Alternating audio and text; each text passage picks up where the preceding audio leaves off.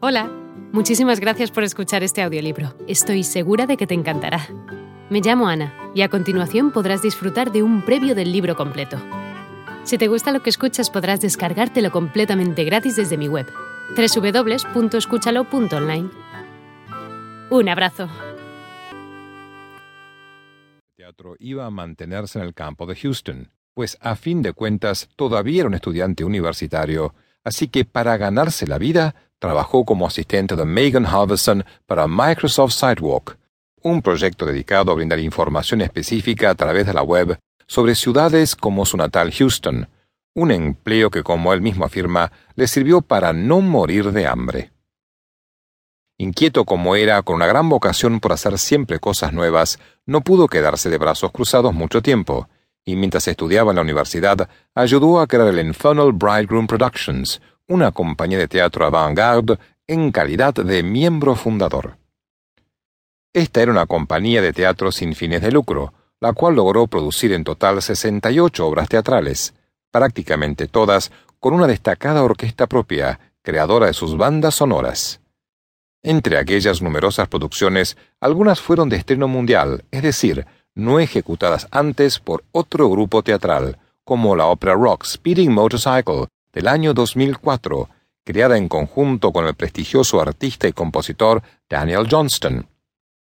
Si bien su centro de operaciones por cinco años fue el legendario club de música punk The Action, nueve años transcurrieron sin que la compañía tuviera un lugar fijo, durante los cuales actuaron en diversos escenarios, donde restaurantes, bares y locales abandonados serían testigos de sus ensayos y actuaciones, aunque sí hubo alguna temporada en la cual se presentaron regularmente en el Stage Repertory Theatre and diverse works. Sin duda, buenos tiempos para él, un amante de la actuación. En 1999, finalmente Parsons salió de las aulas de la Universidad de Houston para caer en las de la Universidad de San Diego, a fin de asistir a la escuela de posgrado. En efecto, él fue uno de los siete estudiantes que obtuvieron sendas becas para iniciar un curso especial de teatro clásico, impartido durante dos años en colaboración con la compañía de teatro profesional Old Globe Theatre. El director del programa, Rick Sear, recordó más tarde que tenía ciertas reservas sobre la admisión de Parsons, ya que la personalidad del actor era bastante especial, completamente original, irreverente, pero talentosa, lo que en paradoja era una de las razones por las que había alcanzado tanto éxito.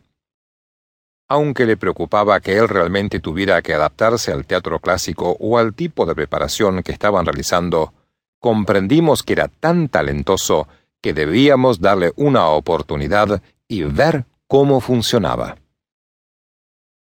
Fueron tiempos felices para el actor. Parsons disfrutaba de su estancia en la escuela y le dijo alguna vez a un entrevistador que si hubiera estado dentro de sus posibilidades, habría llevado a cabo un doctorado en actuación. Según él, la escuela era bastante segura. Frecuentemente me sorprendía de lo que era capaz de hacer, aunque quizás no se sorprendiera tanto por algunas otras cosas. Al cabo de los dos años de exhaustivas prácticas, el joven actor terminó el curso con una maestría en actuación, mudándose tras esto a New York en el año 2001 para continuar con su carrera actoral. Su debut ante las masas, nace el doctor Sheldon Cooper. Pese a sus evidentes talentos como actor, el comienzo de su carrera actoral profesional no fue todo lo auspiciosa que él pensaba.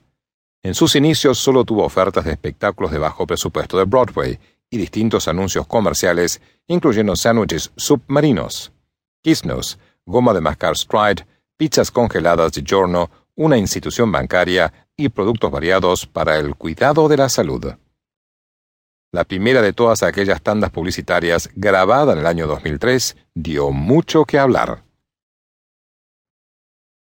En ella Parsons interpretaba a un hombre que había sido criado por lobos y que seguía al cuidado de su madre lobo. También tuvo apariciones frecuentes en la televisión merced al programa Judging Amy. Parsons, a paso lento, se hacía un nombre en el mundo de la actuación. Y finalmente le llegó la hora. Después de un tiempo tuvo su debut en la televisión estadounidense, haciendo un pequeño rol en la serie Ed en el año 2000, y dos años después haría sus pinitos en el mundo del celuloide con un papel menor en la comedia dramática Algo en Común, cinta estrenada en 2004 y escrita, dirigida y protagonizada por Zach Braff, donde también actúan Natalie Portman, Peter Sarsgaard y Sir Ian Holm. La cinta se incluyó dentro de la selección oficial del Festival de Cine de Sundance y ganó. Hola de nuevo. No está mal para ser solo una pequeña muestra, ¿verdad? Si te ha llamado la atención, recuerda que encontrarás este audiolibro completo y gratis en www.escúchalo.online.